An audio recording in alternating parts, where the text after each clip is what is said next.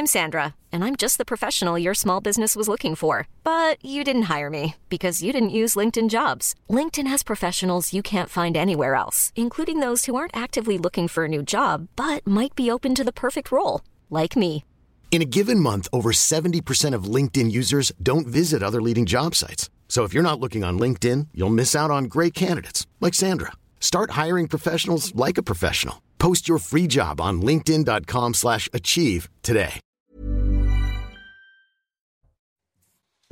Bonsoir à tous, très heureux de vous retrouver pour euh, une nouvelle soirée de Soir Info sur CNews jusqu'à minuit pour décrypter, débattre de tout ce qui fait euh, l'actualité. Elle a une ce soir d'ailleurs le ministère de l'Éducation nationale qui a recensé 720 signalements en octobre pour des atteintes à la laïcité, un chiffre plus que doublé par rapport à septembre avec toujours une forte part des incidents liés au port de tenues religieuses. Ce chiffre est en hausse de 130% par rapport à septembre où 313 incidents avaient été recensés dans les écoles.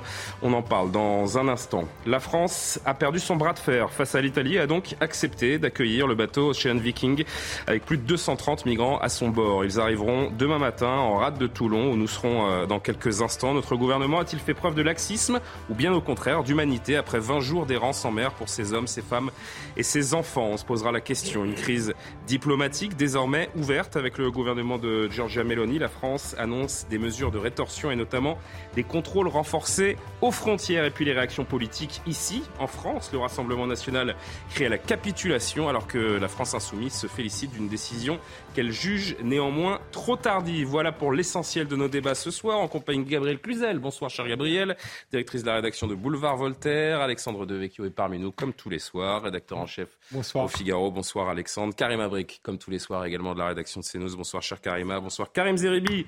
Plaisir de vous retrouver, consultant CNews, euh, présent dans Soir Info, tout comme Jonas Haddad, avocat. Bonsoir. Ravi de vous accueillir également ce soir, cher euh, Jonas Haddad. À 22h01 précise, on fait d'abord un point sur euh, l'actualité. Elle a une ce soir, bonsoir Mathieu Devez, un policier tué dans une attaque au couteau à Bruxelles. On y reviendra également ce soir. Effectivement, c'est l'information de la soirée. Un policier tué dans une attaque au couteau à Bruxelles. Selon une source judiciaire, il y a une suspicion de motivation terroriste, mais les enquêteurs doivent encore réunir des éléments pour l'étayer. L'auteur présumé de l'agression a été blessé et il est hospitalisé. Une grève suivie à la RATP aujourd'hui, elle a fortement perturbé la circulation des métros et des RER. Deux lignes sur 15 ont roulé normalement à Paris. Les syndicats demandent des hausses de salaire et une amélioration des conditions de travail. Alors forcément, vous êtes nombreux à avoir pris votre mal en patience aujourd'hui. Écoutez. Bien, j'ai dû euh, vraiment galérer aujourd'hui. Je me suis retrouvée à devoir euh, marcher entre des stations puisque c'était fermé. Euh, j'ai vraiment, au lieu de prendre, euh, déjà je prends une heure pour aller à la fac, là j'en ai pris euh, presque deux. quoi. J'ai pris le double. Tu attends le RERB euh, sur le quai et là tu vois c'est le RERD qui vient. Et tu vois sur l'écran c'est euh, une minute ou deux minutes. Après tu, tu trouves c'est 20-25 minutes. J'espère avoir un train pour rentrer juste dans le 95 à Hermont. Et si j'ai pas mon train, ben j'attends, j'ai pas le choix, hein. j'ai pas de j'ai pas d'autres moyens de transport. hein. Euh, c'est bien de faire des grèves, c'est bien de vouloir qu'on se battre pour quelque chose. Sauf que derrière, euh, c'est comme ça qu'on voulait par exemple à l'automati- l'automatisation des métros, donc moins de travail et euh, enfin l'automati- l'automatisation de tout. Un prêtre de 51 ans mis en examen et incarcéré pour viol sur mineur de 15 ans. Les faits présumés remontent à la nuit du 3 au 4 novembre dernier à Paris. Et selon plusieurs sources proches du dossier, le prêtre du diocèse de Rennes a fait ingérer de la drogue de synthèse au jeune garçon, ce qui l'a rendu malade. Enfin, l'Ukraine annonce la reconquête d'une douzaine de villages dans la région de Kherson. C'est la principale ville occupée par les Russes depuis le début de la guerre. De son côté, Moscou confirme avoir entamé le retrait de ses troupes dans cette région du sud de l'Ukraine. Le- les détails de l'opération avec le porte-parole du ministère russe de la Défense. Des unités du contingent de troupes russes manœuvrent vers les positions aménagées sur la rive gauche à l'est du fleuve Dniepr, conformément au plan approuvé. Voilà pour l'essentiel de l'actualité. Merci beaucoup Mathieu Devez. On vous retrouve euh, tout à l'heure. On marque notre euh, première pause et on se retrouve. Donc dans un instant, on va s'intéresser hein, à ce qui s'est passé à Bruxelles. Mathieu le disait il y a un instant, un policier tué dans une attaque au, au couteau. On va prendre la direction de la capitale belge pour tenter donc d'en savoir plus et et de comprendre ce qui s'est passé ce soir en Belgique. À tout de suite. Nous sommes de retour sur le plateau de Soir Info en direct sur CNews, toujours avec Alexandre Devecchio, Gabriel Cluzel, Karim Abrik, Karim Zeribi, Jonas Haddad. On va revenir sur les sujets chauds de l'actualité. Évidemment qu'on va longuement évoquer ce, bateau, l'Ocean Viking, avec ses plus de 230 migrants à son bord, qui débarquera euh, demain à Toulon. Laxisme ou humanité de la part de l'État français, on se posera la question tous ensemble. On va évoquer euh, également ces euh, signalements pour atteinte à, la laïcité qui sont en augmentation exponentielle. Mais avant cela, on, traite évidemment de cette information qui nous est parvenue il y a seulement euh, quelques minutes depuis la Belgique. Un policier qui a donc succombé à ses blessures après avoir été attaqué euh, au couteau dans la capitale belge, à Bruxelles, donc dans le nord de la ville, près de la gare du Nord précisément.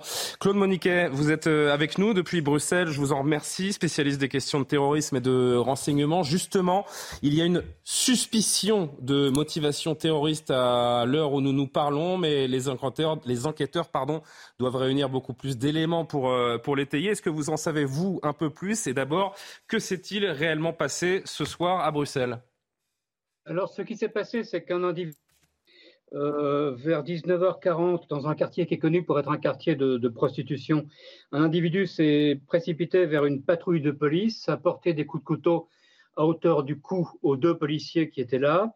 Euh, l'un des deux a été déclaré mort sur place ou lors de son transfert à l'hôpital le second est blessé et une seconde patrouille qui est intervenue a blessé euh, par arme à feu le suspect qui est aussi également à l'hôpital. Ce qu'on sait également, c'est que cet individu s'était présenté, et là on ignore si c'était sur convocation ou de son propre chef, dans un commissariat de police de Bruxelles dans la matinée de ce jeudi, il avait déclaré qu'il allait commettre un attentat et qu'il voulait tuer des policiers. Euh, sur euh, instruction du magistrat de permanence au parquet, la police lui a fait passer, l'homme de l'hôpital pour faire passer euh, des tests psychiatriques et il a été libéré quelques heures plus tard. Voilà, c'est exactement ce qu'on sait. Donc on est quelque part entre un acte terroriste possible, puisqu'il semblerait que l'individu ait crié Allah Akbar à plusieurs reprises en attaquant les policiers, et peut-être l'acte d'un dément ou alors un mélange des deux. Qu'est-ce qui nous permettrait de, passer de, l'acte d'un démon à un acte terroriste? Peut-être euh, également le mode opératoire, cette attaque à l'arme blanche qui, euh, on le sait, est préconisée par les groupes terroristes euh, actuellement? Alors, le mode opératoire est effectivement un, mode opératoire terroriste qui a été très largement utilisé, malheureusement, depuis des années par les sympathisants de Daesh. donc, ça, surtout les blessures au cou, donc en visant la jugulaire de manière à, provoquer un, égorgement. C'est malheureusement un classique. Ce qui pourrait faire la différence aujourd'hui, ce sont évidemment d'une part les antécédents psychiatriques de l'individu s'il en a, hmm. euh, et son passé éventuel de radicaliser s'il en a un. Mais là, les, faits se sont passés, il est, il, est il, est, il est un peu plus de 22 heures, les faits se sont passés un peu avant 20 heures, donc on est vraiment au tout début de l'enquête, il faudra quelques heures sans doute pour établir plus précisément euh, la pas la matérialité des faits qui est établie, mais les, causes. De... Claude Monica, j'imagine encore une fois que cette, euh, cette, question est un petit peu, un petit peu hâtive, mais au-delà euh, d'une présence dans un commissariat aujourd'hui, est-ce que vous avez un, tout petit peu plus d'éléments sur le, profil éventuel de, de l'assaillant? Absolument aucun, absolument aucun. L'affaire s'est passée vers, vers 19h40, entre 19h40 et 20h, le temps que les médias soient. Alors, curieusement, en plus, elle s'est passée à, quelques centaines de mètres de chez moi, mais bon, comme toujours, dans ces cas-là, euh, on n'a rien vu. Euh, mais le temps que, les informations sortent, il faudra malgré tout quelques heures. En Belgique, comme en France, cette menace, elle est, présente, prégnante, euh, et, le niveau d'alerte est toujours aussi élevé, bien sûr. Le niveau d'alerte avait baissé depuis un certain temps parce que, contrairement à la France, où il y a eu de manière récurrente des attaques, y compris, euh, tout le monde s'en rappelle, euh, l'attaque il y a deux ans contre Samuel Paty, bien sûr, qui était particulièrement atroce. En France, il y a plus, en Belgique, pardon, il n'y a plus d'incidents depuis un certain nombre d'années. Donc la, menace avait baissé. Elle restait relativement importante, disons une situation de, de vigilance, mais il n'y avait pas, sur les indicateurs des services de renseignement et de la police, il n'y avait pas d'indication d'un possible passage à l'acte d'un sympathisant terroriste. Mais bon, voilà, c'est une situation qu'on a beaucoup vécue en Europe il y a quelques années, où des gens qui sortaient, sortaient du bleu, comme disaient les anglo-saxons, sortaient de nulle part, tout d'un coup, parfois sans antécédent, ou parfois étant connus des services, comme était un acte terroriste irréparable. Beaucoup de, de ces choses, de ces actes sont dus à l'influence des médias sociaux, à l'influence de la propagande djihadiste, qui elle reste sur les réseaux sociaux à très très haut niveau, et qui malheureusement, évidemment, peuvent susciter des passages à l'acte y compris chez des gens qui sont fragiles psychiatriquement. Merci beaucoup Claude Moniquet. On n'hésitera pas évidemment à, repasser par, euh, Bruxelles et, revenir vous voir euh, si, euh, si, vous obtenez un petit peu plus d'éléments et si la qualification de cette attaque se, se, précise au cours, de, au cours de la soirée. Bon, c'est difficile de commenter, évidemment, puisqu'on a très peu d'éléments, qu'il est impossible de qualifier précisément cette attaque à l'heure où nous nous parlons. Il y a euh, le fait que le couteau soit utilisé. Moi, ce qui m'interpelle, évidemment, euh, Gabriel, quand j'entends euh, les éléments dont dispose Claude Moniquet, c'est le fait qu'un individu, d'ailleurs attaque terroriste ou pas, c'est qu'un individu ait pénétré un commissariat aujourd'hui, ait été examiné psychiatriquement, ait fait des déclarations et se retrouve dans la nature quelques minutes après. C'est peut-être le premier élément qui, nous doit, qui doit nous interpeller, même si on reste extrêmement prudent sur ce qui s'est passé en Belgique ce soir. Oui, si ces faits sont confirmés, de fait, euh, ils sont quand même euh, extrêmement dérangeants parce que euh, il semblerait que ce soit l'hypothèse psychiatrique qui était qui était retenue par plutôt que l'hypothèse terroriste et que finalement peut-être que alors là encore je parle toujours au conditionnel puisque ça reste très hypothétique mais que finalement ce sont des, des, des, médecins des psychiatres qui ont pris la, décision de leur lâcher avec les conséquences que l'on sait donc j'imagine que en Belgique mais aussi en France, euh, par voie de conséquence, parce que nous sommes touchés par les mêmes problèmes, euh, ça nécessite euh, un vrai inventaire de la situation. Ça rappelle furieusement quand même l'affaire de, de, Rambouillet. si l'hypothèse terroriste est confirmée, le modus operandi, c'est une attaque visant, alors en l'occurrence, c'était pas une policière à Rambouillet, mais c'était vraiment l'institution police qui était, qui était visée. Alors, ce, votre expert semble dire que finalement, la, menace à Bruxelles est moins, moins importante en Belgique qu'en France. Néanmoins, en matière d'islamisme, les, les, Belges sont assez bien servis. Hein. On pense à la phrase de Talleyrand euh, euh, Nous autres Français, quand on va en Belgique, hein, quand je me contemple, je me désole, quand je me compare, je me console, parce que la Belgique, c'est quand même une situation assez euh, compliquée. donc, de fait, malheureusement, on se dit que ce genre d'événement, il va falloir s'y habituer. C'est terrible. Et, et c'est ainsi que cela se passe. Moi, je suis toujours extrêmement dérangée, quand même, toujours par ce recours immédiat à la psy psychiatrisation du terroriste. Non mais c'est très tôt là, Gabriel. Oui, oui, mais si tout cela est confirmé, euh, c'est vrai que sauter immédiatement sur l'hypothèse psychiatrique, c'est toujours euh, très dérangeant. On se doute bien que pour aller assassiner son prochain et lui planter un couteau dans le cou, pas forcément il faut pas être très sain d'esprit. Donc c'est vrai que euh, cette qualification immédiate, cette hypothèse saisie par défaut est toujours un peu gênante. On voit ces, ces premières images hein, qui nous parviennent de, de Bruxelles. Karim Zeribi, encore une fois, je le répète, c'est extrêmement délicat. Les informations nous parviennent euh, au, compte-gouttes. Ce que l'on sait avec certitude, c'est qu'un policier est tombé ce soir en, Belgique, qu'un homme euh, a attaqué euh, au couteau donc deux, membres des, forces de l'ordre. Ce que l'on sait, attaque terroriste ou pas, et ce qui est confirmé ce soir, c'est que nos forces de l'ordre, que vous connaissez bien, sont encore une fois et toujours en première ligne dans ce genre de situation.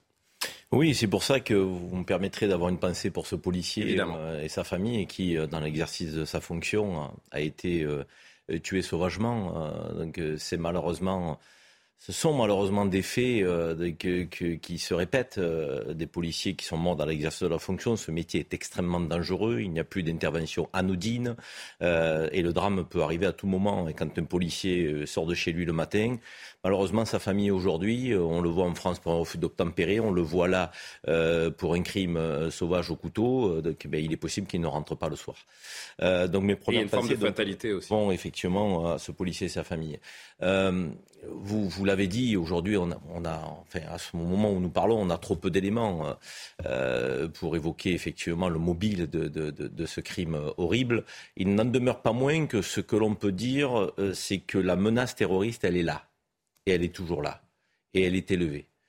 que ce soit en France ou euh, sur le sol européen, chez nos voisins, elle existe, cette menace terroriste. On ne sait pas si ce crime relève euh, d'un mobile euh, terroriste, mais il n'en demeure pas moins que si on s'interroge et on se pose la question, c'est parce que nous savons que cette menace existe et plane toujours. Et nous connaissons le mode euh, opératoire, nous connaissons la, la façon dont se passe également ce type d'acte. pour continuer de rendre hommage aux fonctionnaires de police, énormément d'actes de terrorisme sont déjoués. C'est vrai. On n'en parle pas, parce qu'on ne veut pas créer le climat anxiogène, on ne veut pas affoler la population, mais il y a des enquêtes de fonds qui sont effectuées par nos services et qui arrivent à déjouer, euh, avant que euh, des gens passent à l'acte, euh, des actes potentiellement terroristes. Donc, voilà, on ne peut pas en dire plus ce soir. Je pense qu'on aura plus d'éléments dans les heures qui viennent. Est-ce que c'est euh, un, acte terroriste, l'acte d'un malade psychiatrique, de fait, vous l'avez dit, euh, pour passer euh, à l'acte de cette manière-là, il ne faut pas être très bien dans sa tronche. On sera évidemment très attentif aux, prochains développements. On vous tient au courant en direct sur l'antenne de, de, CNews des informations qui arriveront et, que nous, dont nous disposerons. On va marquer une, première pause, une première pause. On va continuer de tirer le fil de, de l'actualité. L'actualité est dominée également aujourd'hui par ce bateau, l'Ocean Viking, qui est sur le point d'accoster en rade de Toulon. On en discute juste après la pause et on vous tient informé donc en cas de nouveau développement dans ce qui s'est passé ce soir à, Belgique. Un policier a, été tué après une attaque au couteau. A tout de suite, c'est la pause. Le retour de Soir Info en direct sur euh, CNews. On commence nos discussions, nos débats du soir, juste après le rappel de l'actualité. Mathieu Devez.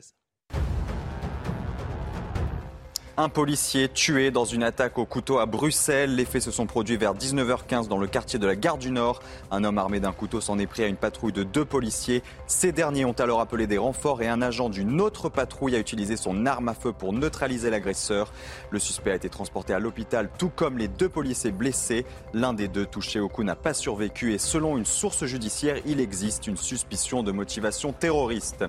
Le ministre du Travail, Olivier Dussopt, soutient l'agent de Pôle emploi agressé. Hier matin, un homme de 23 ans a tenté d'agresser au couteau un agent d'accueil de Pôle emploi à Lille. L'agresseur venait d'apprendre qu'il était radié de la liste des demandeurs d'emploi. Il a été placé en garde à vue. La victime, âgée de 44 ans, a été transportée à l'hôpital, mais son pronostic vital n'est pas engagé.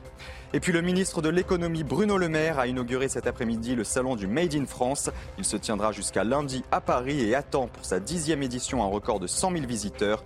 850 exposants seront présents pour mettre en valeur leur création dans de nombreux domaines. Parmi les visites de responsables politiques annoncées, Valérie Pécresse, Marion Maréchal et Marine Le Pen. Merci Mathieu. À tout à l'heure pour un nouveau point sur l'actualité. La France a donc perdu son bras de fer face à l'Italie et a accepté euh, aujourd'hui d'accueillir le bateau Ocean Viking avec plus de 230 migrants à son bord. Le bateau arrivera demain en rade de Toulon. C'est là qu'on retrouve Stéphanie Rouquier pour plus d'explications. On en discute tous ensemble. Il y a des choses à dire. L'Océan Viking va arriver demain matin, probablement vers 8 heures. Nous avons contacté l'Arsenal et ils nous ont confié qu'ils étaient en train de s'organiser pour accueillir ces personnes dans les meilleures conditions. Mais vous savez, l'Arsenal est une petite ville dans la ville. Avec ses 44 hectares, il y a tout le nécessaire pour soigner, nourrir et loger ces 230 personnes. Les militaires sont entraînés pour cela et ils ont l'expérience.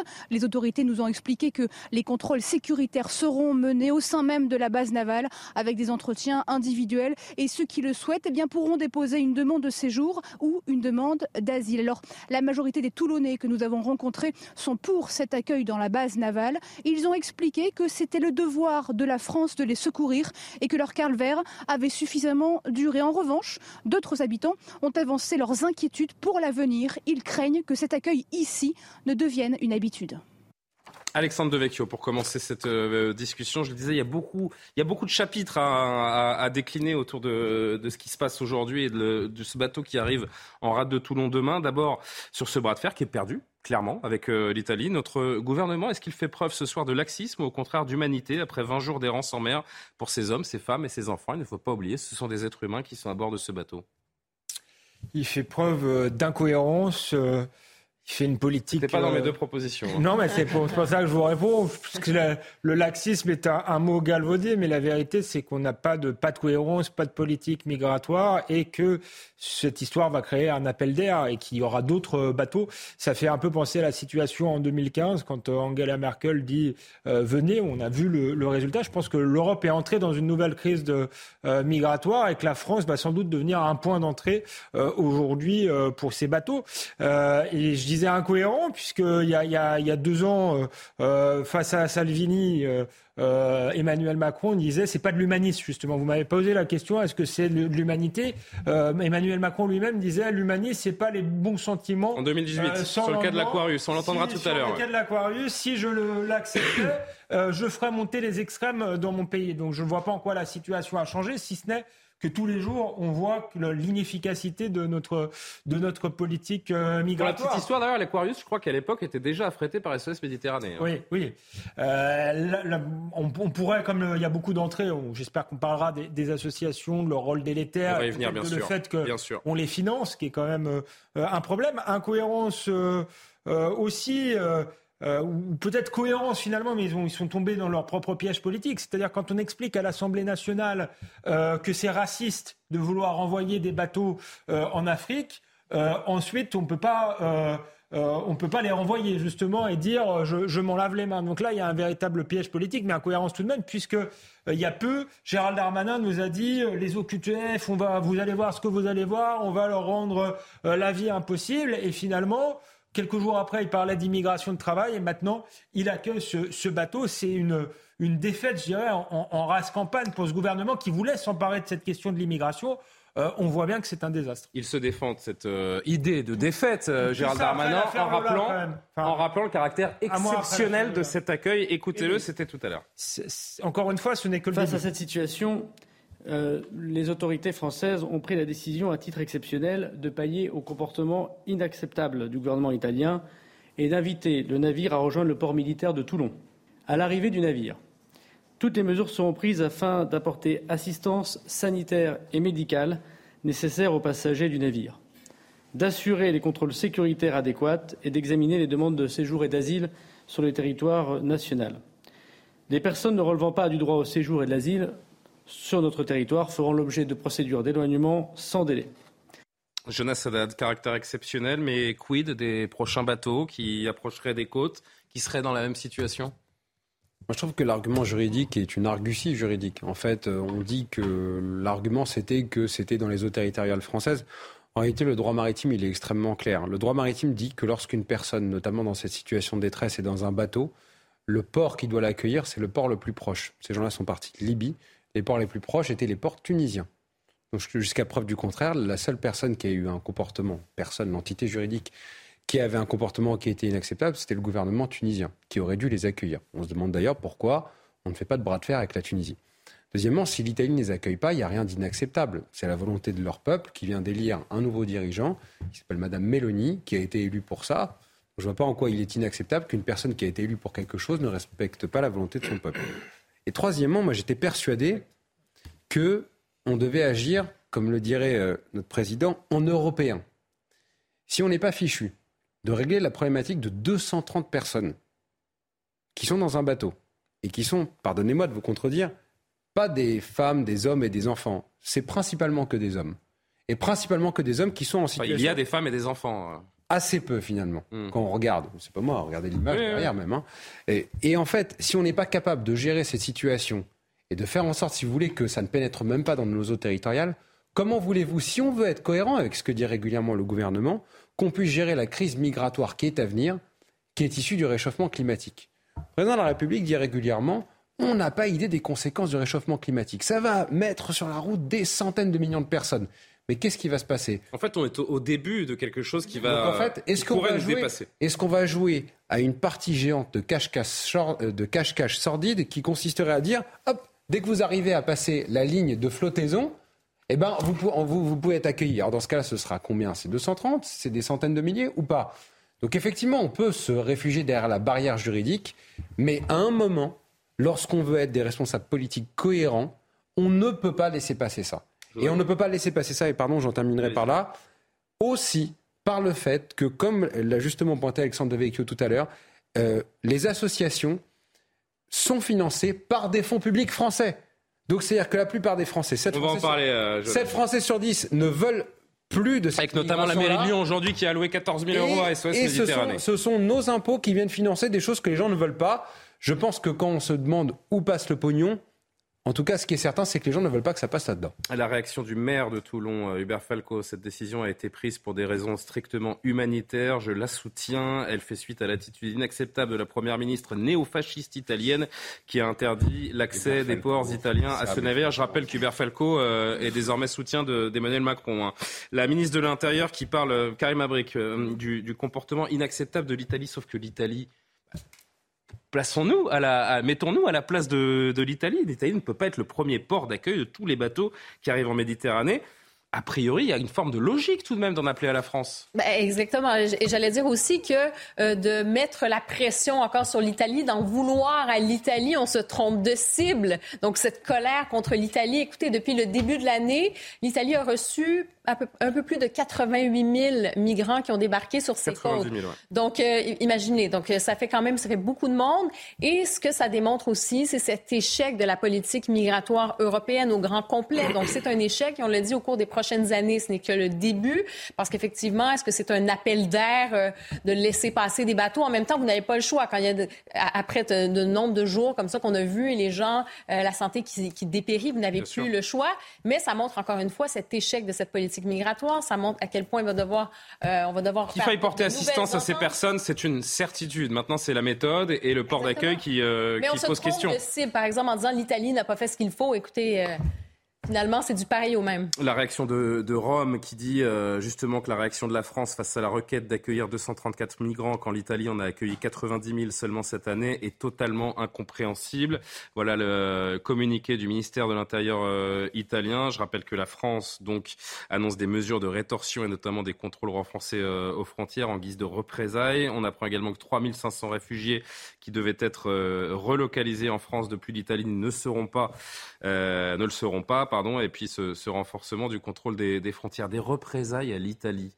Quand euh, on sait que on est, le, mot, que je vais utiliser va être peut-être un peu fort, mais quand on sait qu'on est le paillasson de l'Allemagne euh, en Europe, je trouve que c'est un petit peu grotesque euh, quand même. Gabriel Cluzel, qu'en dites-vous? Oui, moi, ce qui me frappe, c'est que les Italiens, c'est un peu comme les Anglais. C'est peut-être parce qu'ils ont mal voté, comme les Anglais. Euh, mais Darmanin euh, les malmène et se gêne pas pour les C'est du positionnement politique, en fait. On, on, prend pas de pince. Effectivement, les Allemands euh, qui, qui nous crachent à la figure, hein, disons-le honnêtement. Alors eux, on reste extrêmement d'une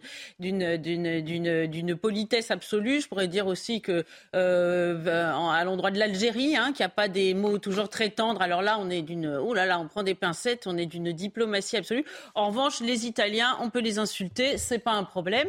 Euh, alors, ce qui me frappe, c'est que les, des deux côtés, on utilise le mot incompréhensible. Darmanin trouve incompréhensible l'attitude euh, de, des Italiens et les Italiens trouvent incompréhensible l'attitude des Français. C'est normal d'ailleurs parce que ce sont des gouvernants qui ne parlent pas la même langue. Et Darmanin découvre un gouvernant qui respecte ses promesses. Mais c'est un truc de fou.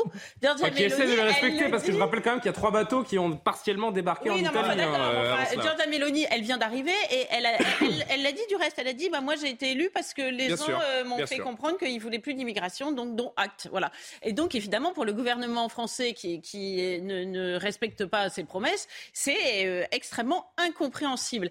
Euh, donc on apprend aussi à l'occasion, à cette occasion-là, le fonctionnement de cette solidarité européenne. Donc l'Italie est donc le, point d'accostage, mais ensuite parce que tout simplement géographiquement plus proche des côtes africaines. Enfin le premier, enfin plus proche, le premier pays européen parce qu'il a été décrété, on ne sait pas qui l'a décrété, les ONG visiblement que seuls les Européens pouvaient accueillir les migrants. Les autres pays sont plus proches géographiquement, culturellement, euh, civilisationnellement, tout ce que vous voulez, mais eux non, c'est pas, c'est bizarre, on n'attend rien d'eux. Donc c'est le, premier pays européen, mais ensuite on les répartit. Donc par exemple, quand euh, Gérald Darmanin nous apprend que 3500 euh, migrants devaient arriver via l'Italie. 3500, c'est 15 Océan Viking, c'est ça le nom du, bateau.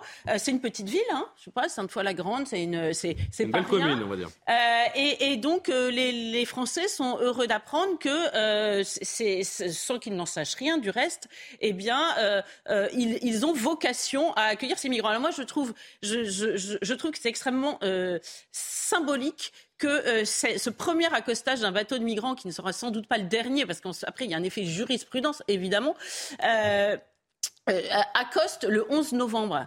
Le 11 novembre, c'est euh, le, jour où on rend hommage à nos poilus, ceux qui sont morts pour défendre un mètre sur les lignes, voyez, pour défendre nos frontières. Mais le meilleur moyen de leur rendre hommage, c'est pas aller d'aller accrocher des, des, couronnes sur les monuments morts de nos villages, c'est de faire en sorte qu'ils soient pas morts pour rien, de respecter ce pourquoi ils, sont morts. Et, et, et vous savez, parfois l'histoire a des ironies. C'est plus une coïncidence qu'autre chose. Hein, oui, mais néanmoins, je trouve ça euh, extrêmement fort comme symbole. C'est sans doute une coïncidence. Vous avez raison mais il n'empêche que euh, nous en sommes là et euh, c'est, il est assez terrible de voir que la France euh, a capitulé. Et, c'est vrai que en la personne d'un homme, euh, qui avait la réputation d'être de droite, d'un homme ferme du gouvernement. Et finalement, je me rends compte que depuis ces 50 dernières années, la droite, pardon, a été souvent euh, un, petit peu l'alibi euh, de, mesures qui mondialistes qui, nous, qui nous font courir à notre perte. Est-ce qu'elle a le choix, Giorgia Meloni, avec cette pression migratoire qui pèse sur l'Italie, 90 000 arrivés seulement depuis, depuis janvier, et en même temps, elle ne respecte pas les règles européennes. Donc là aussi, euh, on se demande euh, si euh, Giorgia Meloni est dans son bon droit. La réponse est non. Mais est-ce que c'est logique, légitime de renvoyer ce bateau vers les côtes françaises? Karim moi, je, trouve qu'on assiste à, une piètre séquence après 70 ans de construction européenne.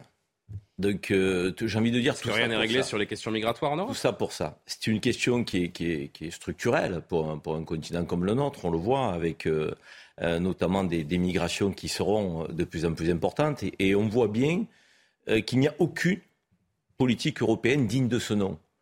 Euh, quand je dis aucune politique européenne, une politique européenne qui pourrait tous nous mettre d'accord en tant qu'Européens. Parce que le système est très hypocrite en soi. Mais il est très hypocrite, c'est surtout parce que les États-nations de l'Union européenne vivent cette Union européenne telle une copropriété et qu'en réalité chacun voudrait appliquer ses propres règles.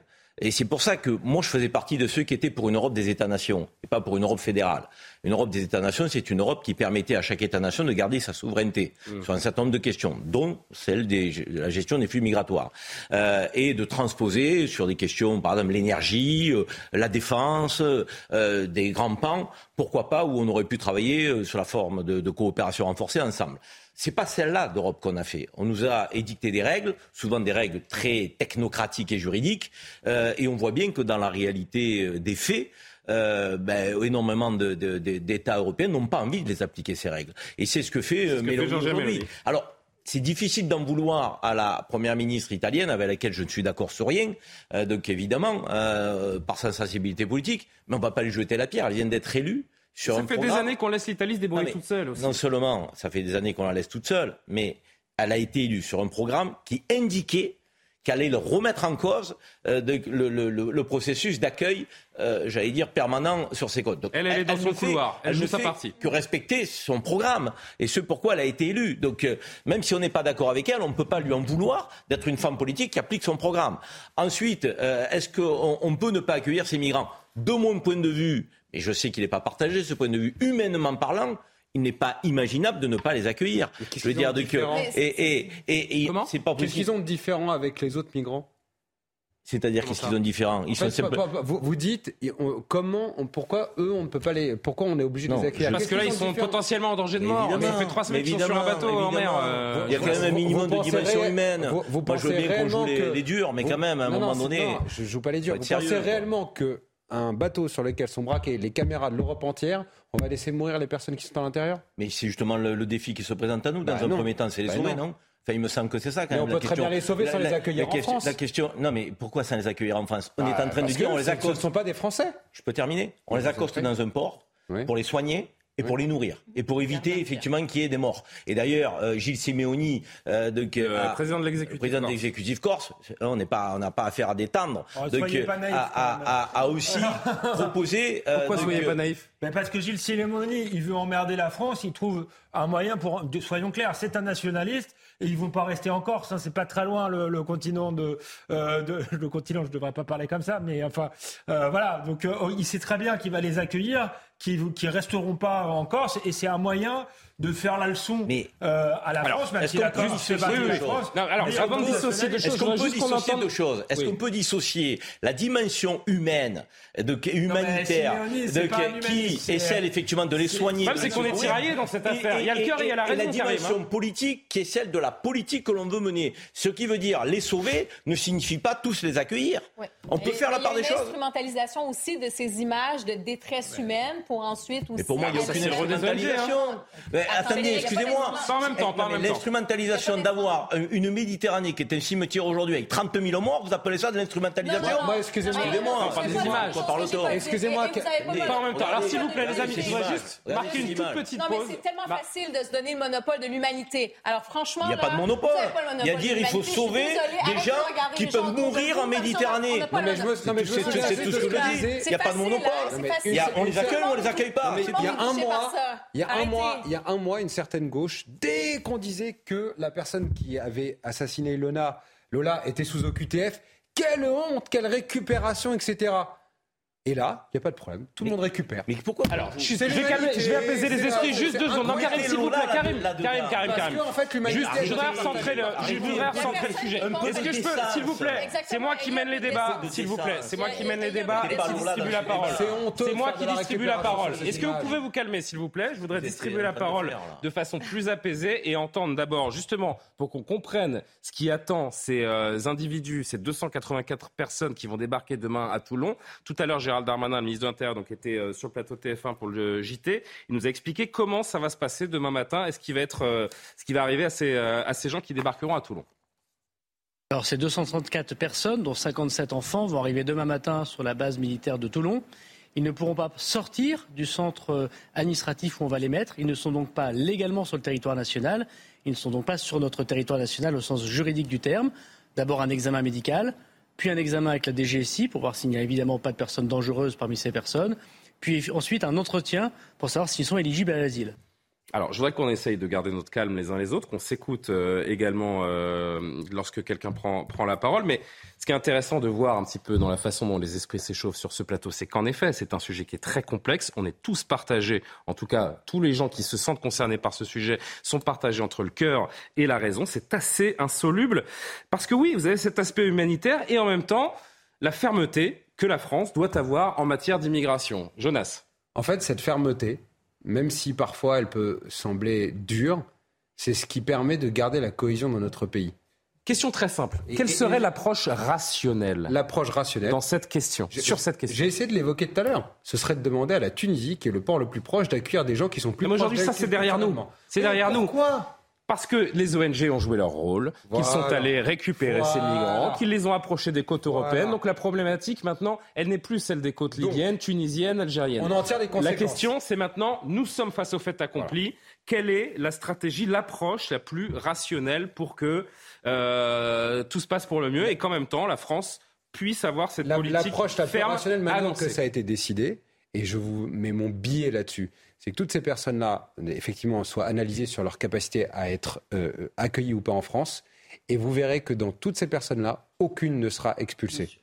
Parce qu'aujourd'hui, dans les pays, on est à 6% d'expulsion des personnes qui ne doivent pas être là. Donc, la réalité, c'est que l'approche la plus rationnelle, même si je suis l'humanisme débordant de Karim Zeribi, eh bien, c'est qu'on analyse les situations et que dans l'humanisme, également pour les Français, pardon d'être humaniste pour les gens qui habitent dans notre pays, enfin, c'est incroyable ce que je dis, mais l'humanisme, c'est que la cohésion nationale gouverne, qu'on respecte la loi.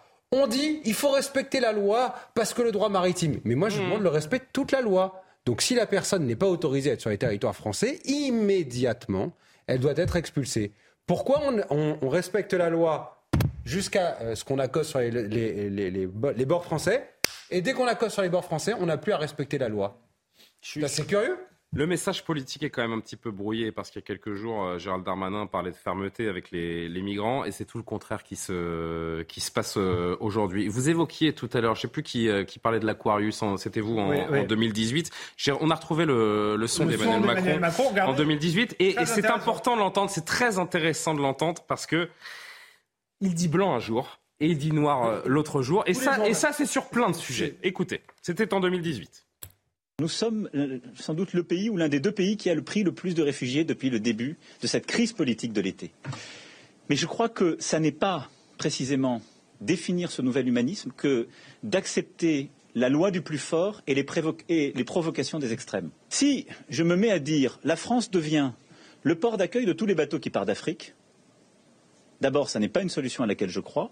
Et ensuite, ça n'est pas soutenable, même politiquement en France, pour nos propres équilibres. Parce que toutes celles et ceux qui légitimement sont inquiets aussi par la force des migrations, et ce que l'Europe connaît depuis plusieurs années, diront on a là un président qui ne nous protège pas comme il le devrait. Et ils auraient raison. Pourquoi ce qui était valable il y a 4 ans ne l'est plus aujourd'hui? Comment on explique ce- ce revirement, ce changement de position? Ah, je vous ai dit, c'est piégé tout seul à, faire des moulinets à l'Assemblée nationale, des leçons de morale euh, aux autres. Il n'a pas là réussi euh, à résister en termes de, bras de fer, à une forme de, pression, peut-être y compris de, sa majorité. Donc il est amené euh, je dirais, à, se contredire. Mais c'est le problème aussi quand on est manichéen, quand on prétend être justement le champion des bons sentiments euh, de l'humanisme. Après, c'est compliqué euh, de tenir une position inverse. Et effectivement, vous avez raison. Emmanuel Macron, tiens, c'est quasiment de la schizophrénie en fait. Mm. Il y a deux Emmanuel Macron, donc ça devient totalement illisible pour les Français. Maintenant, je rejoins ce qu'a dit Jonas Sadat. Moi, je pense que Vu la portée symbolique de ces images, si on ne veut pas avoir d'autres bateaux, il faut que ces gens-là soient immédiatement placés en centre de rétention. On vérifie qu'ils sont en bonne santé, on les place en, centre de rétention, on examine leur dossier euh, et on renvoie tous ceux qui doivent être renvoyés. Mais ce ne sera pas fait. La fermeté, en matière de, la fermeté en matière de politique migratoire, elle est d'ores et déjà discréditée ou ce sera la suite et l'action de la France sur les éventuels autres bateaux qui déterminera si en effet il y a de la fermeté ou pas. Parce, que là, on est sur un cas extrême où on n'a pas le choix. C'est ça la vérité. Parce que je vous dis que ce qui serait logique de faire ne sera pas fait. Les gens resteront sur le territoire. Elle est discréditée pour plein de choses. Parce que je vous l'ai dit, Gérald Darmanin dit un jour on va rendre la vie impossible aux OQTF. Euh, et le, lendemain, il dit on va accueillir plus d'immigration de, travail, on va régulariser les gens qui travaillent déjà sans papier. Donc on, voit bien que c'est là c'est plus du en même temps, hein, c'est du tout et son contraire. C'est tout et son contraire. C'est hmm. une impuissance totale euh, et vertigineuse euh, quelque part. Et ensuite, il y a, y a, au niveau européen, je crois qu'il y a ça doit faire un an une majorité de chefs d'État européens avaient été voir la Commission en disant euh, il faut, euh, en soutenant plutôt la Pologne, euh, il faut faire quelque chose pour accueillir moins de, personnes. Il y a eu une femme non-recevoir de la Commission européenne, de Madame von der Leyen, qui n'est pas élue, qui ne représente personne. Donc là, quand on parlait de coopération intergouvernementale, on pourrait aussi se mettre d'accord pour envoyer un message de fermeté de toute l'Europe. Parce que la vérité, c'est que les bateaux ne viendraient plus si on envoyait ce message de fermeté. Si on arrêtait de financer les associations, les gens n'ont pas envie de mourir en Méditerranée. Beaucoup de réactions politiques ici en France, évidemment, depuis le début de l'après-midi. Marine Le Pen, d'abord, euh, en acceptant pour la première fois qu'un bateau débarque des migrants dans un port français, Emmanuel Macron lance un, signal dramatique de laxisme. Avec cette décision, il ne peut plus faire croire à personne qu'il souhaite mettre fin à l'immigration massive et anarchique. Gabriel, vous allez réagir, mais je voudrais que vous entendiez la réponse de Gérald Darmanin à ce tweet de Marine Le Pen ce soir, donc aux 20h de TF1. Mais qu'aurait voulu Madame Le Pen Qu'on laisse mourir des enfants à bord de ce bateau à quelques mètres de notre port, alors que ça fait des jours et des nuits que le président de la République, que le gouvernement essaie de convaincre euh, les autorités italiennes d'accepter le droit international, tout simplement le droit de la mer, qui veut qu'un navire, lorsqu'il est en détresse, doit aller au, au port le plus proche. Je voudrais juste souligner euh, quelque chose de très important. Il ne s'agit pas de personnes qui ont été organisées par des passeurs au départ euh, de la Libye ou de la Syrie. Il s'agit de personnes, comme ça a été dit dans notre reportage, qui ont été déjà secourues en mer, dont certains étaient euh, à quelques heures de la mort. Et il fallait que nous prenions une décision. On l'a fait en toute humanité.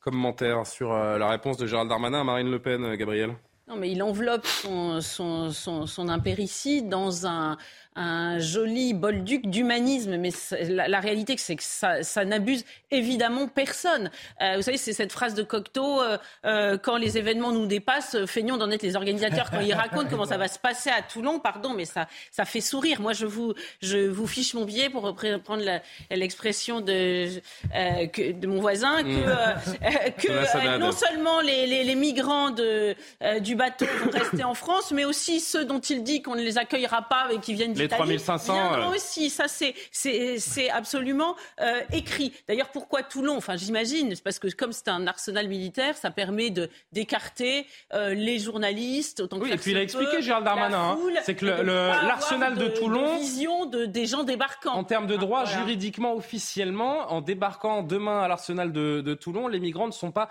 officiellement, euh, légalement sur le territoire français. non, mais je ne fais que répéter. Je vais juste poursuivre un tout petit peu. Pardon. Je, déjà dire un point pour rendre justice quand même aux Toulonnais, parce que moi, euh, votre reporter, elle ne doit pas connaître les mêmes Toulonnais que moi, parce que moi, je vous assure que j'ai eu des gens de Toulon qui me disaient, euh, qui étaient absolument révoltés par cette histoire. Pourquoi Toulon allez, allez savoir pourquoi? Par ailleurs, pourquoi ne se pense-t-on jamais sur la question des, des, des, des associations qui, qui affrètent ces bateaux. Alors vous avez dit très justement qu'ils étaient largement financés et notamment par des financements publics. Est-ce que les gens savent que leurs impôts euh, vont à hauteur de 11%, je crois, pour euh, le, Ça dépend des communes. Hein. Hein, voilà, non, mais pas pour le, pour le, budget total de, de, de l'association SOS Méditerranée France. Et, et, et, je crois que c'est un million. Donc un million qui provient je crois qu'on a une infographie là-dessus. voilà. Déjà, ça, ça, ça, sont les métropoles qui apportent leur soutien financier à SOS Méditerranée, qui est donc l'ONG qui affrète l'Ocean Viking. Voilà, très bien. Euh, euh, donc ça, c'est quand même un point extrêmement important. Et par ailleurs, il y a un, un, un rapport confidentiel de Frontex qui, a, qui, a, qui est sorti dans la presse italienne, qui agite l'organisme qui euh, gère les frontières européennes, qui agite beaucoup la presse italienne et qui dit que, en fait, quand il n'y a pas ces bateaux euh, qui sont euh, près des, des, eaux territoriales de la Libye, par exemple, eh bien, il n'y a pas de migrants qui se jettent dans des embarcations. C'est-à-dire que il y a une synchronité, synchronicité. Exactement. Donc, il y a quand même des questions à se poser. Comment ces migrants savent-ils qu'ils ne sont qu'en lien qu'avec les passeurs? Comment savent-ils que ces bureaux On va se pencher sur cette question, Gabriel. Dans le coin? Et, et, et si ces bateaux n'étaient pas là, les migrants ne se jetteraient pas à l'eau au, risque d'y perdre la vie, quand même, précisons-le. On va se pencher sur cette question tout à l'heure parce que c'est très important de se, pencher sur le rôle des ONG, de comprendre à quel point elles ont euh, de l'influence euh, ou pas dans, dans, les départs de ces, de ces migrants vers, euh, vers l'Europe. Je voudrais juste qu'on poursuive les réactions politiques parce qu'elles sont assez nombreuses aujourd'hui. Éric Zemmour qui tweet d'ailleurs qu'il va se déplacer demain à, Toulon pour l'arrivée de, ces, de ces migrants. Darmanin, dit-il, vient d'envoyer un terrible signal aux passeurs. Il leur dit, vous pouvez venir, toujours plus nombreux, non porte sont ouvertes, c'est irresponsable, immoral, contraire à la volonté populaire et même à l'humanisme qui devrait dissuader à tout prix ces traversées. Un commentaire, Karim Zeribi? Sur quoi? Sur ce tweet? Oui. C'est n'importe quoi. Pourquoi? Parce que c'est n'importe quoi, c'est toujours pareil de toute manière. Il, est toujours dans l'alarmisme, le catastrophisme. Euh, donc, euh, il n'y a pas un appel d'air, il y a pas, on n'ouvre pas une boîte de Pandore. Au-delà, je vous dis du caractère humanitaire. Je vois bien que ça crée de l'hystérie ce débat. Je veux dire que j'ai même pas pu finir ma phrase quand on te saute dessus, euh, qu'en voulant te faire dire peut-être que tu n'as pas dit personne dans le monopole de l'humanisme. Mais de mon point de vue, et je maintiens ce que je dis, donc il y a deux séquences. La première, c'est sauver des vies, sauver des vies d'où qu'ils viennent, sauver des vies. Et la deuxième, effectivement, c'est statuer sur leur présence ou pas sur notre sol. Au regard, effectivement, est-ce qu'ils ont le droit d'être migrants? Est-ce qu'ils sont migrants réellement? Est-ce qu'ils ne sont pas migrants? D'où viennent-ils? Donc ça, c'est un second temps. C'est le travail, effectivement, administratif, politique que nous devons faire. Et s'ils ne sont pas migrants, ils doivent retourner dans le pays euh, d'origine. Je veux dire, mais je vois pas que vous confiance au gouvernement parce qu'on accueille des gens pour les soigner, éviter qu'ils meurent. Partons du principe donc qu'ils vont être accueillis demain. Ça, ça va ça va arriver, euh, après les examens administratifs du cas par cas. Est-ce que vous imaginez que les gens qui ne seront pas reconnus comme véritables demandeurs d'asile, ou en tout cas dont on, dont on dira ils n'ont pas leur place en France, est-ce que vous croyez que vu le niveau d'expulsion et de rapatriement des étrangers irréguliers, ces gens-là vont être ramenés dans leur pays Karim Ce sujet des expulsions des OQTF déjà sur notre sol et de ces migrants qui n'ont pas le droit de statuer sur notre sol est un enjeu de crédibilité pour ce gouvernement. S'ils ne le comprennent pas, ils passeront à côté de la crédibilité.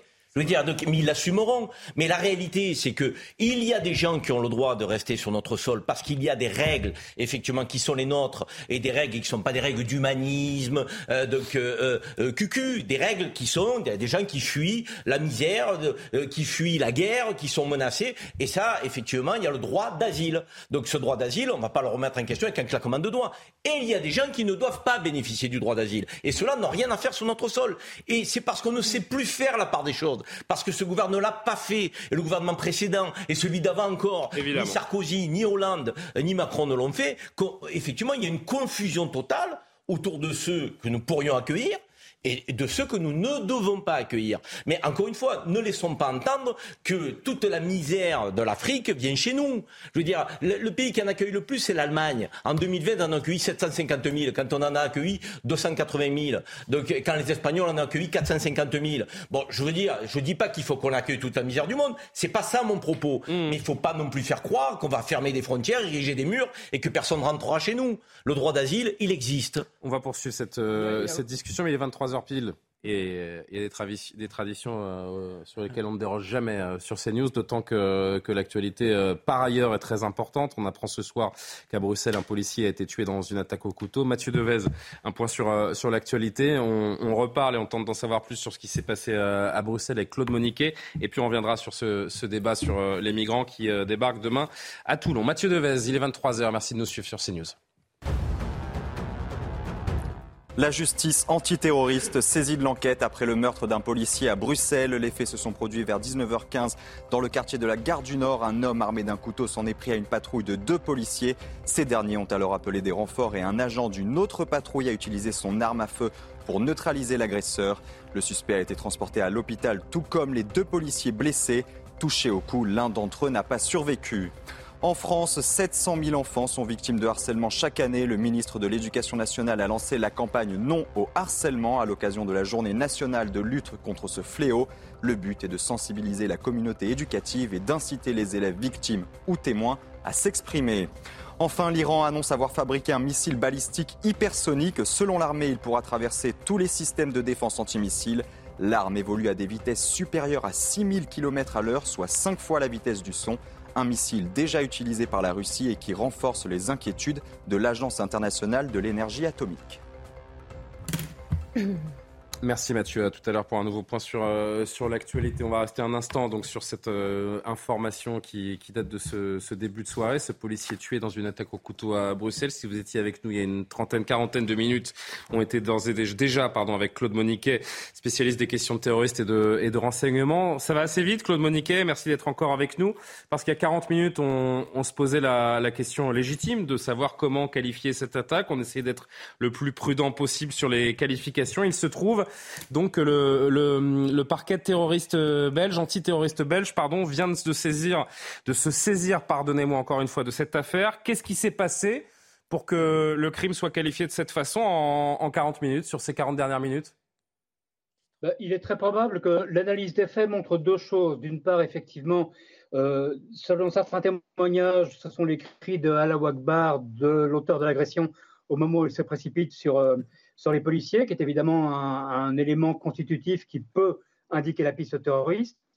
Le deuxième élément, et je crois que c'est le principal, c'est que cet homme s'était rendu de lui-même dans un commissariat euh, de police vers, euh, vers midi, croit-on, aujourd'hui, pour déclarer qu'il allait commettre un attentat et qu'il visait des policiers. Alors c'est un fait qui, d'une part, évidemment, ne plaide pas vraiment pour sa, pour sa santé mentale, ça c'est évident, une piste qui sera explorée, mais c'est aussi un fait qui d'une part démontre la préméditation et démontre l'intention de s'attaquer à des policiers, ce qui est également constitutif, peut être constitutif d'un acte terroriste. Donc la décision de saisir le parquet antiterroriste est totalement euh, sensée, fondée, et au fond c'est clairement ce qu'on attendait. Je ne sais pas si ma question est, naïve, Claude Moniquet. Si c'est le cas, je m'en excuse. Mais comment un homme qui entre dans un commissariat, qui dit qu'il va commettre un crime terroriste, peut-il repartir les mains dans les poches? Votre question n'est pas naïve et je me pose la même depuis que j'ai appris ça. Euh, on est en face quand même d'une séquence qui est tout à fait invraisemblable où on a quelqu'un qui vient apparemment spontanément, ça n'est sans doute pas sur convocation, qui vient à la police, qui dit je vais commettre un attentat, je vais, tuer je vais attaquer des policiers la police prend contact avec le parquet qui dit qu'il faut faire subir un examen psychiatrique. Disons que jusque-là, c'est assez cohérent. Il subit l'examen psychiatrique dans un hôpital de Bruxelles et il est relâché. Ni le magistrat qui, euh, est au courant de ces faits, ni le psychiatre qui l'entend n'estime à un moment donné qu'il faut mettre, dans l'intérêt de la société et des policiers, mais aussi dans son propre intérêt, qu'il faut mettre cet individu je dirais, hors du parcours public pendant un certain temps, ne fût-ce que pour lui faire subir des examens. C'est, j'hésite à utiliser le mot, mais ça a un côté hallucinant. Si ce n'est pas euh, hallucinant, c'est euh, du moins, je me permets de le dire, de la, négligence, parce que je rappelle qu'il y a un homme qui est mort ce soir, euh, Claude Moniquet. Il y a un homme, un policier de 29 ans, donc un, très jeune policier, qui est mort parce que effectivement, je ne mets pas en cause sa hiérarchie, mais effectivement, le parquet d'une part et les services de soins d'autre part n'ont manifestement pas fait ce qu'ils devaient faire. La réalité, quoi qu'on dise, quelle que soit la motivation de l'individu qui a, frappé, quel que soit son état psychiatrique, la, réalité c'est ça. Un magistrat n'a pas fait son travail et un médecin psychiatre n'a pas fait son travail. Et la conjonction de ces deux manquements est arrivée à un drame, la mort d'un homme de 29 ans. Est-ce qu'on sait s'il était euh, préalablement connu des, services de, sécurité ou de police? Non, ça on ne le sait pas encore. Alors j'espère qu'il ne l'était pas parce que s'il l'était... Ça renforcerait la négligence. Oui, ça, ça, ça rajouterait une couche terrifiante à, cette, à, cette, à ces deux erreurs qui sont inexcusables et inexplicables. Un dernier mot, Claude Moniquet, avant de vous, libérer. C'est vrai que les, les, attaques maintenant, euh, ces attaques au, couteau, euh, elles sont préconisées par les, les, organisations islamistes depuis, depuis un moment. Elles se, elles se répètent et puisque l'on voit, alors on ne le sait pas encore, vous venez de le dire, si l'homme était connu euh, ou pas des services, notamment pour radicalisation, mais c'est vrai qu'il y a des profils de plus en plus diversifiés qu'on ne connaissait pas auparavant également et pourrait-il en faire partie? Alors, il y a des profils très diversifiés, il y a des profils effectivement de gens qui sont sans antécédents. Rappelez-vous la, séquence terrible qu'on a vécue entre, entre 2014 et 2017. C'était très souvent, on nous le disait, des gens qui étaient déjà connus, déjà fichés, etc. Depuis, ça a changé. On a effectivement des gens qui sortent de nulle part, qui ne sont pas connus, qui n'ont pas de passé. On a beaucoup de gens qui euh, ont des antécédents psychiatriques ce qui n'enlève rien à la motivation terroriste, parce qu'il y a souvent une confusion dans l'opinion, mais on peut très bien avoir de réels problèmes psychiatriques et en même temps commettre un attentat terroriste. Bien sûr. Euh, on a effectivement des profils de gens qui sont très perturbés et qui viennent de milieux divers et auxquels on ne s'attendait pas, qu'on ne rencontrait pas il y a une dizaine d'années. Merci beaucoup Claude Moniquet pour toutes ces précisions. Je rappelle à nos téléspectateurs, donc un policier a succombé à ses blessures après avoir été attaqué au couteau ce soir à Bruxelles et le parquet antiterroriste donc s'est saisi de, de l'affaire il semblerait que nous allions tout droit vers un acte terroriste qui euh, a fait perdre la vie pardon, à, un officier de police belge, Karim Zeribi. Il y a une forme de fatalité, les signaux faibles, toutes ces choses-là. On peut, et vous le rappeliez tout à l'heure quand on en discutait, oui, il y a des attentats qui sont déjoués. Le risque zéro n'existe pas. Il semblerait qu'on en ait encore la preuve chez nos voisins belges aujourd'hui. Et j'ai envie de dire France-Belgique sur ces questions-là, même combat. Oui, alors de réaction, effectivement, c'est s'il y a la justice antiterroriste, le parquet antiterroriste euh, Bruxelles a été saisi, c'est qu'il y a un faisceau, un faisceau d'indices qui euh, donc, euh, pousse à penser et laisse à penser que c'est l'origine effectivement de, de, de, ce crime barbare. Néanmoins, je vous ai senti interloqué, je le suis tout autant. Ah oui, sur le, le, fait qu'il soit allé au commissariat à midi pour dire qu'il allait commettre un acte terroriste. ne rentre pas dans un commissariat à annoncer son acte. Donc c'est assez fou que cette personne soit ressortie. Euh, c'est surréaliste. J'ai du mal à croire à cette euh, poursuite euh, et puis revenir muni d'une arme pour porter atteinte à la vie de ce policier. Il y a, il y a quand même quelque chose qui, qui, qui, est un bug quand même dans le fonctionnement de la police et de la justice belge dans ce cas de figure. Quand même. Allez, deux, deux prises de parole, Jonas Haddad et Alexandre Devecchio. Oui, pour nous, ça semble fou. Mais pour un certain nombre de personnes qui sont engagées, si la justice antiterroriste a été saisie et qui se revendiquent euh, d'une guerre religieuse, c'est pas si fou que ça. Vous interrogez les personnes qui ont traité les attentats de novembre, ils vous disent que des gens leur disent droit dans les yeux, on a tué des personnes qu'on considérait comme infidèles et on continuera avec notre armée. Euh, ce qui choque, c'est qu'ils le déclarent dans un commissariat et qu'ils repartent. Mais il mais, mais, y a eu des témoignages de cet ordre-là au courant des avant l'action. Non, avant le procès des attentats. Des gens ont dit, oui, on savait, on déclarait dans les prisons françaises ah des personnes qui étaient déjà délinquants de droit commun qui disaient, quand on sortira, on, ira tuer, tuer, des Français et des infidèles, etc. Donc ça, c'est un premier point. Un deuxième point qui est très, euh, pas intéressant, mais de plus en plus, on voit qu'en Europe, en réalité, la théorie, la fameuse théorie du loup solitaire n'existe absolument plus. Quand vous avez de tels canaux de diffusion aussi puissants que ça, qui ne font en fait, que organiser une sorte de djihadisme light qui permet en fait de casser l'échelle logistique habituelle. Il n'y a plus de loups solitaires. Mais en fait, on se sert des loups solitaires. Les idéologies en présence, les idéologies terroristes, par exemple, euh, tiennent compte de ça et se disent, ben, certains loups solitaires vont utiliser cette idéologie pour commettre les crimes qu'on va revendiquer. Et la perversité, c'est que ça s'adresse justement à des personnes qui sont, qui peuvent être entre guillemets dérangées de façon psychologique, psychiatrique, et on dit, ben, responsabilités. Vous voyez, c'est un peu de la même façon que lorsqu'on s'attaque à des personnes dont on sait que leur témoignage ne sera pas écouté par la police parce, qu'on, parce que des personnes ont du mal à s'exprimer ou des personnes sont en, déficience. C'est même pire que ce qu'on peut penser. C'est-à-dire que globalement, cet international, en tout cas qui, qui sévit en Europe, euh, euh, va avoir, on va avoir du mal à juguler parce que, Gabriel disait tout à l'heure, il y a des poches entières, je pense notamment à Mellenbeck, qui sont en Mm. plus des pépinières pour le reste de l'Europe en Belgique, effectivement. Encore un mot là-dessus, euh, Alexandre, et puis on reparle des- de ce bateau qui débarque demain à, à Toulon. Tout à l'heure, euh, France-Belgique, même combat, j'ai envie de dire même débâcle. Euh, aussi, Euh, on a effectivement Saint-Denis chez nous, ils ont Molenbeek, on se partage l'imam Iqiyoussen, euh, d'une certaine manière. Pardonnez-moi. On ce- en sourit, mais, ce trait, ce trait d'humour, mais c'est une réalité. Et là, ce que vous avez appelé négligence, c'est c'est l'état de droit en fait. C'est un état de droit qui, au lieu de, de protéger les citoyens, euh, hélas, au nom des libertés individuelles, protège, protège les menaces potentielles. C'est sans doute pour ça qu'il a été euh, relâché.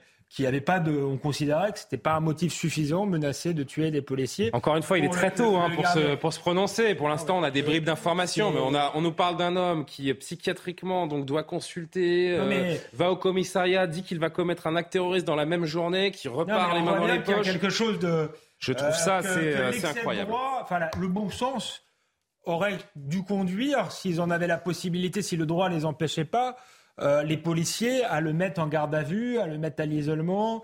Ça n'a pas été fait. Ou alors euh, euh, le psychiatre à, à- à l'enfermer. Ça n'a pas été fait, sans doute pour des raisons euh, juridiques. C'est pour ça que je vous disais que l'état de droit aujourd'hui est devenu un problème. Ah Non, si tu Et- rentres dans un commissariat pour dire que tu vas commettre un acte terroriste, c'est l'apologie du terrorisme. hein. Juridiquement, tu peux effectivement. Je sais pas euh, quel est le système en euh, Belgique. Bah, je ne sais pas quel est le retenu, système hein. en, Oui, en donc, Belgique, mais je rappelle que c'est pas le droit français qui s'applique Bah oui. de l'autre euh, de l'autre côté des Ardennes. Ensuite, ensuite, je, rejoins ce qui a été dit. Euh, Gilles Kepel parle de djihadisme d'atmosphère. C'est-à-dire qu'il y a tout un tas de quartiers. Aujourd'hui, cette idéologie, elle flotte. Euh, dans, l'atmosphère parce que les islamistes font un travail euh, souterrain ou un travail très visible. Et effectivement, il y a des gens qui sont des militants qui s'emparent de cette euh, idéologie-là, mais il y a aussi tous les, ce qu'on appelle les déséquilibrés qui sont susceptibles euh, de s'en emparer. Mais le problème est d'autant plus grave. Bon, on euh, reparlera évidemment euh, de, cette, de cette affaire dans, dans la soirée, demain dans la, dans la matinale Oui, de, de Romain perquisition, et certainement au domicile. Et évidemment qu'on aura derrière, au fur et à mesure, des déjà en liens. 40 minutes, euh, vous avez vu, on a, on a pris l'antenne en 40 minutes, c'est passé d'un acte impossible à qualifier à une qualification terroriste par le parquet antiterroriste euh, belge, donc on peut imaginer que ça va aller très vite, surtout dans ce type d'affaires, et qu'on aura plus d'informations sur le, les- le pourquoi et le comment de, de cet acte qualifié donc de terroriste qui a conduit très malheureusement à la mort d'un policier ce soir dans les rues de Bruxelles en Belgique. Demain matin à Toulon, 234 migrants dont 57 enfants bloqués à bord du bateau euh, de l'ONG SOS Méditerranée, le Ocean Viking, débarqueront à, Toulon. On abordait juste avant notre, euh, notre thème sur cet attentat terroriste les, les réactions politiques. Je voudrais qu'on entende deux dernières réactions politiques ici euh, en France. Alors c'est pas compliqué. Hein. La droite, pour caricaturer, crie à la capitulation, tandis que la France insoumise et la gauche se félicitent d'une euh, d'une décision humaniste. Écoutez d'un côté Éric Ciotti à droite, Antoine Léaumont pour la France insoumise. On a ouvert la boîte de Pandore, ça ne s'arrêtera pas, d'autant que désormais l'Italie euh, a exprimé une fermeté que l'on comprend, et donc la France, elle, a exprimé une faiblesse qui sera comprise par les passeurs et qui va se multiplier. Il faut demander euh, à, ce bas- à ce bateau de, se, euh, de rejoindre les côtes tunisiennes euh, ou libyennes, d'où sont parties les navigations des passeurs. Il n'y a pas d'autre choix si on veut arrêter la traite des êtres humains, si on veut arrêter ce commerce et si on veut, au final, faire preuve d'humanité.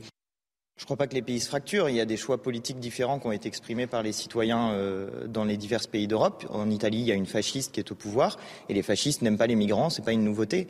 Maintenant, celles et ceux qui euh, font des leçons sur le sujet euh, devraient justement faire la comparaison. Eh bien, il y a un pays fasciste qui prend des mesures fascistes, refuser de sauver des vies parce que ces vies n'ont pas la bonne couleur de peau. Apparemment, c'est ça le problème que, que posent ces migrants à Madame Mélanie. Eh bien, la France, en se différenciant sur ce sujet, je trouve qu'elle va dans le bon sens. C'est dommage qu'on ait mis autant de temps. C'est dommage qu'il y ait eu autant d'atermoiements. Je répète qu'il s'agit de 234 personnes, qu'il s'agit de 234 femmes, enfants, hommes, des gens, des êtres humains, des vies humaines.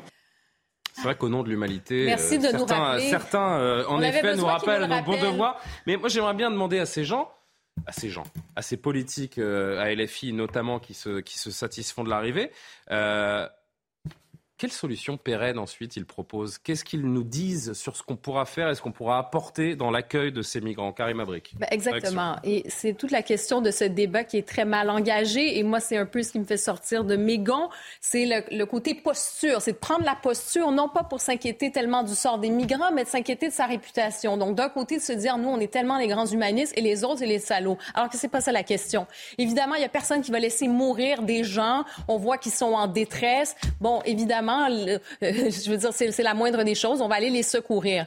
Par ailleurs, c'est toute la question du signal qu'on va envoyer par la suite. Une fois que c'est dit, qu'on va accueillir, bon, euh, on va, c'est le sauvetage de ce bateau, le signal qu'on va envoyer par la suite. C'est maintenant tout l'enjeu est à ce, à ce chapitre-là.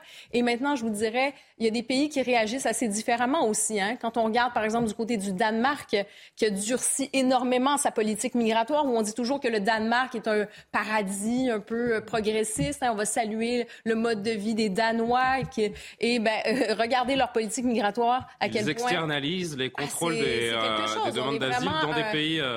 Oui, oui, oui. C'est un, à un autre niveau, donc ce, ce chapitre-là. Et sur la question ben, de l'Italie, effectivement, Italie, France, quand on est rendu à 80 000, et quand je parler d'instrumentalisation aussi, il y a des, euh, des les ONG qui hmm. sont extrêmement militantes aussi.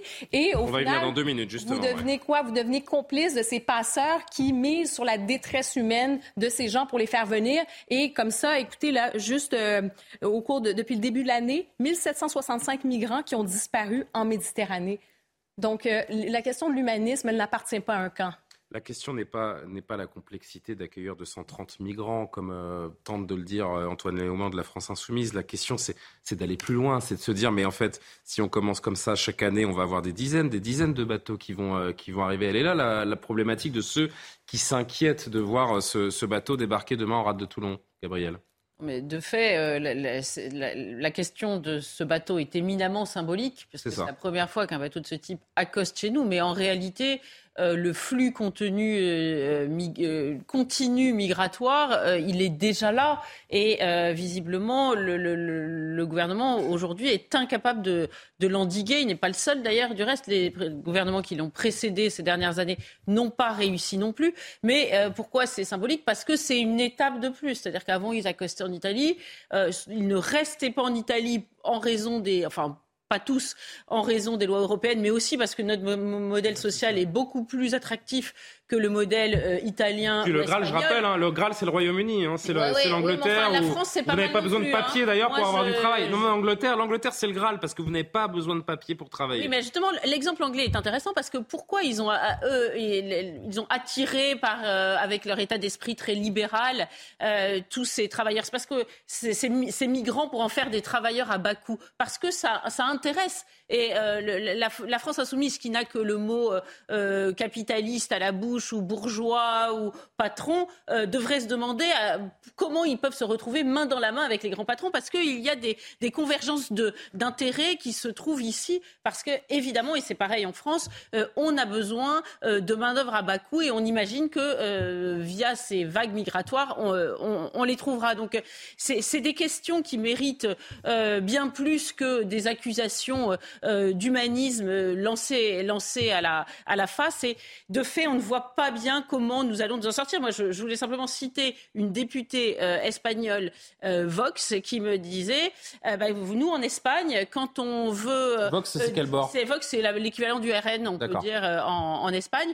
Si, si on veut inciter les, les Espagnols à voter pour nous, on leur dit, vous voulez pas devenir comme la France votez pour nous. Voilà. Donc c'est quand même assez, assez effrayant. Et pourtant, eux sont a priori une porte d'entrée plus naturels hein, géographiquement, mais du fait de leur euh, euh, modèle social, ils ne sont pas le port d'arrivée.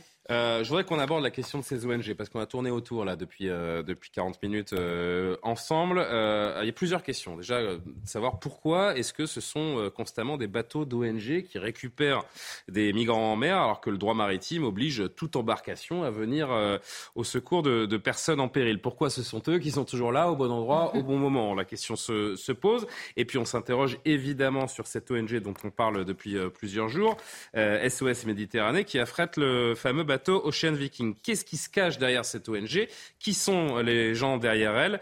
Regardez ce sujet de Maxime Lavandier.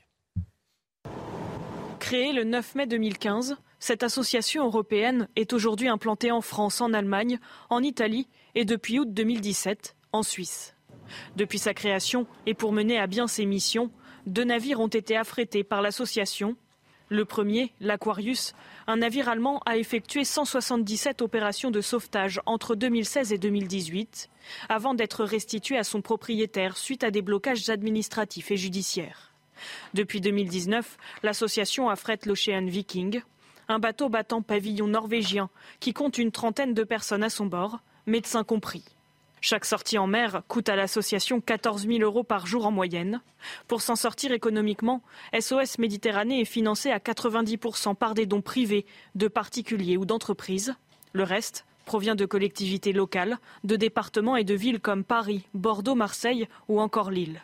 Depuis 2016, l'association a aidé plus de 37 000 réfugiés naufragés en mer Méditerranée, auxquels s'ajoutent les migrants que compte aujourd'hui l'Océan Viking.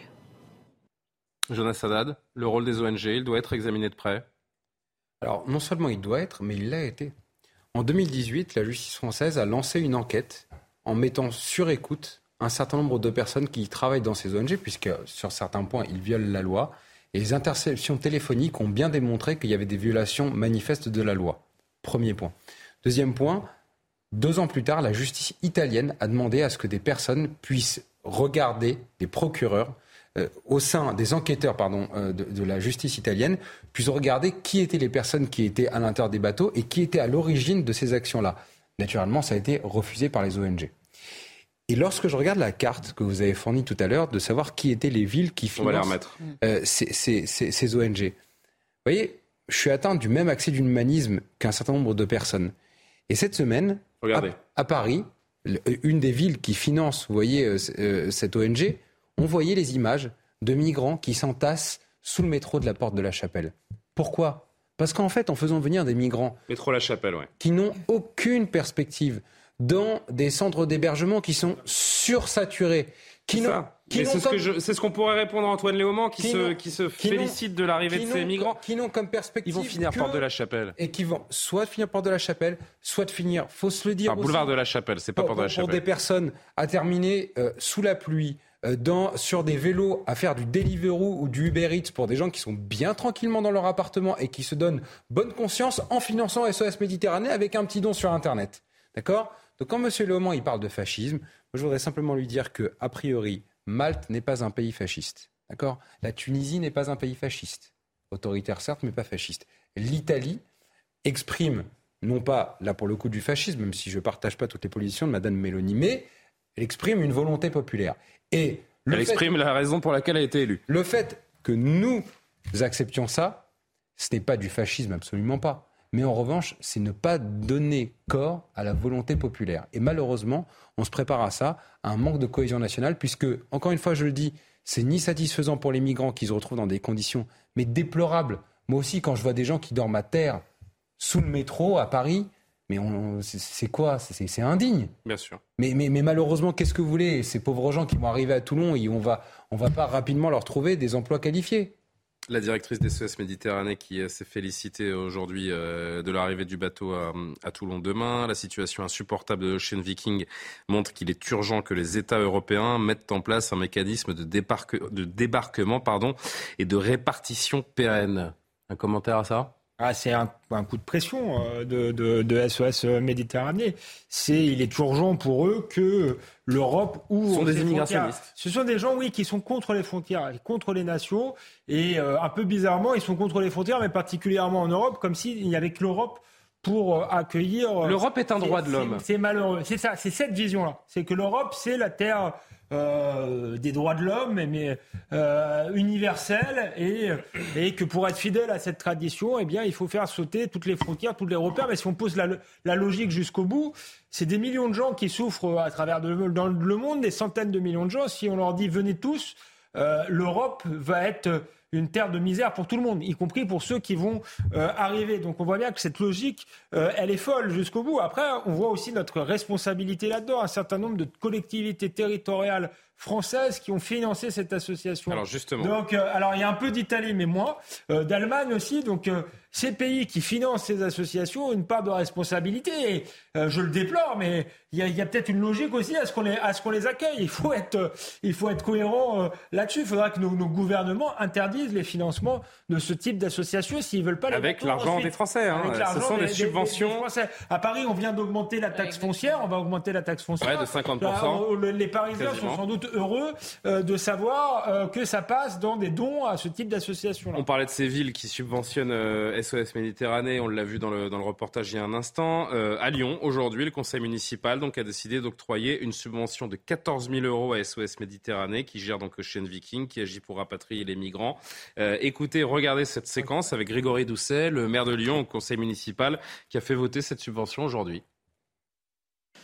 J'en profite euh, à mon tour pour euh, saluer l'accueil du bateau de SOS Méditerranée, l'Ocean Viking, comme vous l'avez évoqué, chère Sylvie, l'accueil qui va se faire au port de Toulon et qui vient d'être annoncé un peu plus tôt dans l'après-midi par euh, le ministre de l'Intérieur. C'est une nouvelle qui, je pense, peut nous soulager tous. Qui vote pour? Qui vote contre? Qui s'abstient? Le rapport est adopté. Et hop, 14 000 euros, euh, Karim Zeribi. Alors, sur le budget d'une ville, c'est rien, mais c'est un symbole. 14 000 euros d'argent public pour une ONG qui secourt les migrants. Bonne ou mauvaise idée? Non, mais sur, sur les ONG, on peut les accuser de tous les mots, hein, si on veut, il n'y a, pas de souci là-dessus. Il ne s'agit pas de les accuser de tous les mots, il s'agit de comprendre. je peux terminer. Bien sûr, non, mais je, précise. parce que, je veux dire, allez-y, allez-y, Karim. C'est bien que ma parole est un peu différente, mais, mais je, l'assume. Donc, euh, on peut les accuser de tous les mots MAUX. Euh, moi, j'ai noté qu'ils avaient 90% de fonds privés. Euh, donc euh, c'est quand même important de le souligner. Donc c'est pas les fonds publics euh, qui sont majoritairement ceux qui alimentent. Est-ce que c'est des particuliers J'aimerais bien savoir. qui, qui, mais quels sont ces fonds, sont des fonds privés Jusqu'à preuve du compte, on fait ce qu'on veut de son fric. Quoi. Je veux dire, donc c'est pas c'est pas ton argent, c'est pas le mien. C'est pas c'est pas l'argent de nos impôts. Et, sur les 10% qui restent. Et de, oh, je pense que quand tu as, tu as un budget à 90% qui fait de fonds privés, c'est pas les 10 qui, qui vont. Moi, je veux juste savoir si vous ça vous choque. Et le deuxième sujet dans le reportage de CNews, qui a été très bon reportage comme, d'habitude, c'est qu'ils ont secouru 37 000 personnes l'année dernière, qui peut-être seraient dans le cimetière de la Méditerranée. Je note ces deux éléments quand même qui font que même si on les accuse de tous les maux, il y a quand même au final donc, euh, une dimension euh, qui n'est pas à négliger. Après, je veux dire, on ne peut pas accuser non plus les ONG de notre impuissance et de notre incapacité, un, lorsque les gens peuvent bénéficier du droit d'asile, à euh, être traités comme il se doit, c'est-à-dire obtenir le droit de travailler, par exemple. Chez nous, ils n'ont pas le droit de travailler avec le droit d'asile. Quand vous n'avez pas le droit de travailler pour se venir à vos besoins, quand même un sujet juridique là derrière. Si on donne le droit d'asile à quelqu'un, il faut qu'on lui donne les moyens de se venir à ses besoins. Il faut qu'on réponde à ça politiquement. Et deux, quand quelqu'un n'a pas Qui, à, qui, à qui on octroie le droit d'asile en France n'a pas le droit de travailler Le droit d'asile n'est pas un droit de, de pouvoir travailler. C'est pas un immigré au sens le plus stricto sensu du terme, le droit mm. d'asile. Donc on vous donne le droit de pouvoir rester sur notre sol. Donc en l'occurrence, parce que vous fuyez la guerre, vous êtes persécuté. Donc, mais il faut qu'à un moment donné, on, on, on, évoque cette question du travail derrière et, de la dignité à souvenir de ses besoins pour pas vivre de revenus sociaux. Et le deuxième sujet, si je peux terminer, mm-hmm. c'est notre capacité ou notre incapacité à expulser. Mais, il est là le sujet. Et c'est notre incapacité à expulser. Et ça, c'est pas le fait des ONG. C'est le, savent, les ONG. Pardon elles, le savent, les ONG. Et la question que je pose, c'est est-ce qu'il n'y a pas une part d'idéologie dans ces actions d'ONG Pourquoi est-ce qu'elles préfèrent, Karim, je reste avec vous, pourquoi est-ce que ces ONG, elles préfèrent ramener les migrants en Europe en connaissance de cause, en sachant que ça va terminer boulevard de la Chapelle ou que ça va terminer dans des conditions précaires ou indignes, au lieu de les reconduire de là où ils viennent? Pourquoi ces ONG ne récupère pas ces gens en danger en leur disant vous êtes en danger, ce qui vous attend en Europe, c'est pas ce que vous imaginez, et nous allons prendre le soin de vous ramener à la maison. Ce qu'il faudrait faire, si je vous suis, oui. c'est moi je sais pas, je pose la question. Analyser le droit d'asile ou pas à bord du bateau. Non, mais et, et, et, là, si non mais s'il est déjà arrimé au port, au moins faisons les choses dans, un, dans, avec cohérence. Donc plutôt que de les faire descendre, donc on analyse administrativement. Ils sont 234, c'est quand même pas insurmontable à faire. Sûr. Donc euh, vous êtes 50 à pouvoir euh, stationner au nom du droit d'asile euh, sur notre sol, et les autres, eh bien messieurs de SOS Méditerranée, vous faites le chemin inverse. On pourrait aussi, mais en même temps, le manque d'autorité de l'État républicain, on ne va pas le mettre en accusation. C'est là que le bas blesse. Mais non, mais c'est là que le bas blesse. Sur ça, a priori, on est tous d'accord. 23h30 Je vous ai vu. Il y a 36 000 recours et il n'y a pas de centre de rédemption. il est là tous les soirs. Je dis 23h30, il ne comprend pas que c'est le moment où on dit bonsoir de nouveau à Mathieu Devez pour le rappel de l'actualité. C'est à vous juste après avec Gabriel Cluzel. Mathieu Devez, l'actualité. La justice antiterroriste saisit de l'enquête après le meurtre d'un policier à Bruxelles. Ce soir, dans le quartier de la Gare du Nord, un homme armé d'un couteau s'en est pris à une patrouille de deux policiers. Touché par un tir de riposte, le suspect a été interpellé et hospitalisé. Et selon plusieurs journaux belges, plus tôt dans la journée, il aurait proféré des menaces contre la police dans un commissariat sans être inquiété. Les volailles de plein air doivent de nouveau être confinées partout en France. Décision prise par le ministère de l'Agriculture. L'objectif est d'endiguer la grippe aviaire qui a entraîné l'abattage de plus de 770 000 animaux depuis cet été. Et en Afghanistan, les talibans interdisent les parcs et les jardins de Kaboul aux femmes. Jusqu'ici, des horaires et des jours différenciés avaient été instaurés pour qu'hommes et femmes ne se croisent pas. Exclus de la plupart des emplois publics, les femmes sont aussi empêchées de voyager seules en dehors de leur ville.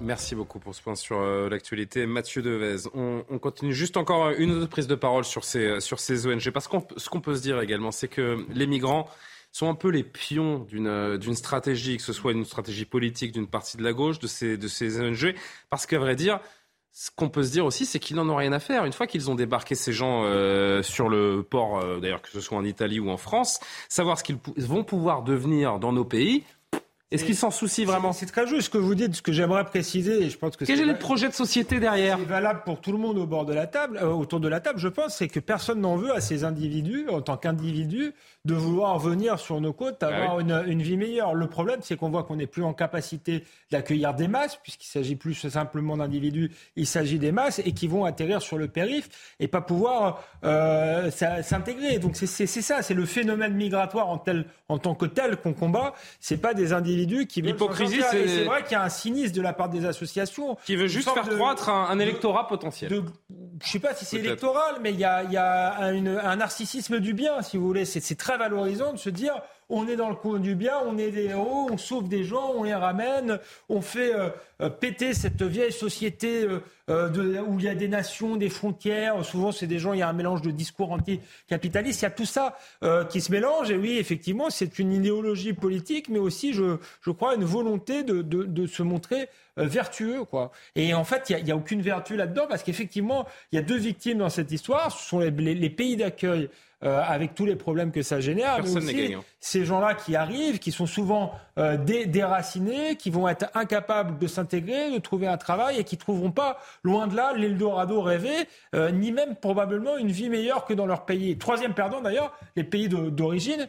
Euh, qui euh, qu'on devrait peut-être aider. Qui par ailleurs dorment sur leurs deux oreilles en voyant leurs ressortissants ouvrir hein, pardon, mais partir. Donc euh, ces pays qui sont souvent des dictatures, etc., et qui ne se, se, développent pas. Alors on les aide à se développer. Je, je pense pas de la même, bonne manière, pareil, en donnant de l'argent soit à des associations, soit directement à des tyrans dont on sait que ce sera de l'argent qui ira nulle part. Mais par contre, réfléchir réellement à la question d'un vrai développement pour ces pays-là, je pense que ce serait euh, utile. Gabriel Cluzel. Non, mais il y a un cynisme absolu de tous côtés. Alors, il y a ces bateaux dont on nous dit qu'ils ont récupéré euh, tant de migrants, mais euh, si l'on en croit encore une fois le rapport de, de, Frontex, les migrants ne se seraient pas jetés à l'eau au risque d'y perdre la vie s'ils n'avaient pas su que ces bateaux étaient dans le coin et susceptibles de les ramener. Donc, si vous voulez, c'est quand même un, un, cercle vicieux qu'à un moment il, il faudra rompre. De fait, il y a des pays qui auraient dû les récupérer sur le chemin, selon le droit maritime, si l'on comprend bien.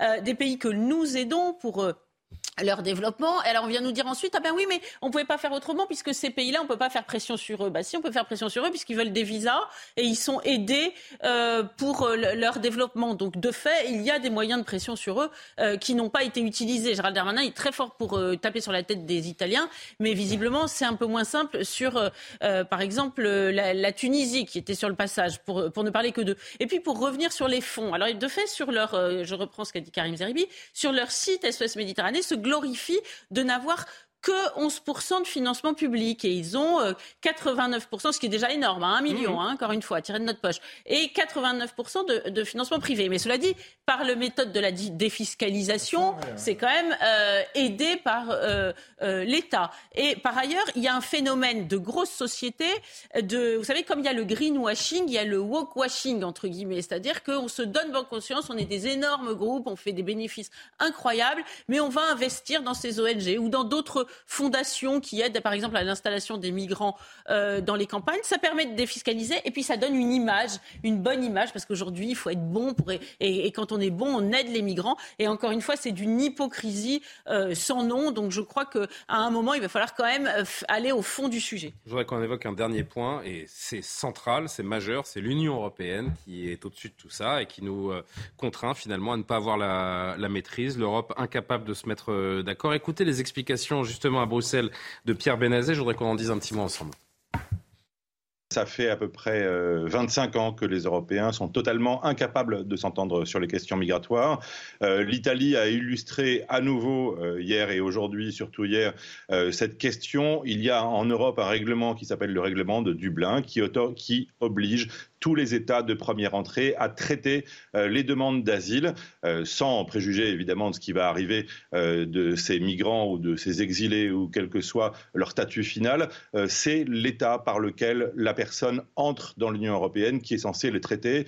Et ça fait maintenant plus de 20 ans que les pays du sud de l'Europe appellent au secours les pays du nord, euh, demandent plus de solidarité, en particulier l'Italie, mais c'est aussi beaucoup le cas de la Grèce et de l'Espagne, évidemment, euh, sachant que, évidemment, ça varie en fonction des saisons et des années, puisqu'il y a quelquefois des routes des Balkans occidentaux, quelquefois la Méditerranée orientale ou occidentale. Euh, bref, l'Europe ne parvient pas à trouver un système qui permettrait euh, de partager le fardeau, comme on appelle ça dans l'Union européenne, à savoir décider ensemble qui fait quoi, qui examine quel dossier et où est-ce qu'il se retrouve en fin de compte. Euh, il y a des demandes de réforme urgentes et pressantes, mais elles sont urgentes et pressantes depuis 20 ans maintenant. Et il y a uniquement des mécanismes ad hoc, des mécanismes volontaires, comme celui dont parlait aujourd'hui Gérald Darmanin. Karim Zeribi, Jonas Haddad, et ce sera nos, derniers mots euh, sur cette question. On est face, quelque chose, face à quelque chose de, plus grand que nous, en fait, qui nous dépasse. L'impression qu'on. c'est Don Quichotte qui se bat contre les moulins avant. Eh moi, j'ai été député européen et j'ai vu l'Europe de l'intérieur. Et je dis souvent qu'il faut retourner la table. Cette Europe-là, elle est inopérante. Mais pas que sur le sujet des migrants. Sur le sujet de la Covid, on s'est volé des masques sur les tarmacs entre pays européens. Quelle solidarité sur la question énergétique? On n'a aucune politique commune sur le plan énergétique. On a du charbon d'un côté, de l'éolienne de l'autre, euh, du, nucléaire. Donc sur la question de l'armement, de la défense, quand on a mis 100 milliards sur la table du côté des Allemands, donc euh, on va acheter des avions aux Américains et pas aux Français. Donc mais on marche sur la tête. Il faut une Europe des États-nations qui à un moment donné par des coopérations forcées se met d'accord à 3, à 4, à 6, à 9 sur une politique mais arrêtons de faire croire qu'à 27, on est d'accord. On est d'accord sur rien. Donc, et les règles à l'unanimité, c'est une Europe qui est bloquée. C'est une Europe qui est bloquée. Donc oui, cette Europe, il va falloir renverser la table et arrêter de la fantasmer euh, tel un continent qui fonctionne donc, euh, avec un claquement de doigts. Ça ne fonctionne pas et la politique migratoire en est l'illustration euh, ce soir dans les débats que nous avons eus. Conclusion, en quelques secondes. Euh, quelques secondes. Je suis désolé, je suis pris par Non, bien sûr, mais moi je renvoie pas du tout à la responsabilité de l'Europe. Je pense que c'est notre responsabilité. Nous sommes responsables quand on fait aussi peu d'expulsions. Et deuxièmement, lorsque l'Europe veut se mobiliser pour l'urgence climatique, elle développe, elle débloque énormément de fonds. Lorsque l'Europe veut se mobiliser pour le Covid, elle débloque et elle s'est fermée immédiatement toutes les frontières. Ça, il n'y a pas de problématique lorsqu'elle a la volonté. Mais il n'y a pas de volonté politique commune. Et enfin, dernier point, c'est pas qu'il n'y a pas de volonté commune des 27 États. C'est juste que l'Allemagne mène la danse dans l'Europe actuelle et que sur le sujet de l'immigration, on pourrait, si on était ferme, trouver une majorité qui serait contradictoire, qui serait une majorité de fermeté. Mais ça veut dire que le gouvernement français ne demande pas cette fermeté en Europe. C'est quasiment la fin de ce soir info. Après deux heures de discussion sur une actualité aussi lourde, je ne peux pas vous quitter sans vous montrer une euh, dernière image un petit peu plus euh, légère. Je ne sais pas ce que vous avez prévu d'ici deux ans, mais si vous prenez un taxi, vous volerez, chers amis. Le taxi volant est en train de passer du rêve à la réalité. Premier essai effectué aujourd'hui à Pontoise, en région parisienne. C'est entre le drone et l'hélicoptère. Ça pèse 700 kilos. Ça s'appelle le Volocity. Ça peut transporter deux personnes sans pollution, sans énergie fossile grâce à un moteur électrique. C'est prévu pour les Jeux de 2024. Il y aura une ligne entre Paris et Versailles, une ligne entre l'aéroport Charles de Gaulle et la gare d'Austerlitz. Le prix de la course devrait s'élever entre 100 et 200 euros. C'est un secteur très prometteur. Il y a 400 projets de ce type dans le monde. Le futur, c'est demain, les amis. S'il n'y a pas de grève, voilà. Eh ben voilà, là, il n'y aura pas de grève. Quoi qu'il y ait un conducteur quand même, donc euh, c'est pas gagné. Donc, comme quoi l'écologie passe par l'innovation. Ça fait rêver. Pas par la punition. Merci à Samira Ouled, à Coralie Delaplace qui ont préparé cette émission. Merci à toutes les équipes techniques, à Jacques Sanchez pour la programmation. Toutes les infos, les replays des émissions sur cnews.fr. À suivre l'heure des livres et l'édition de la nuit. Bonne nuit, à demain.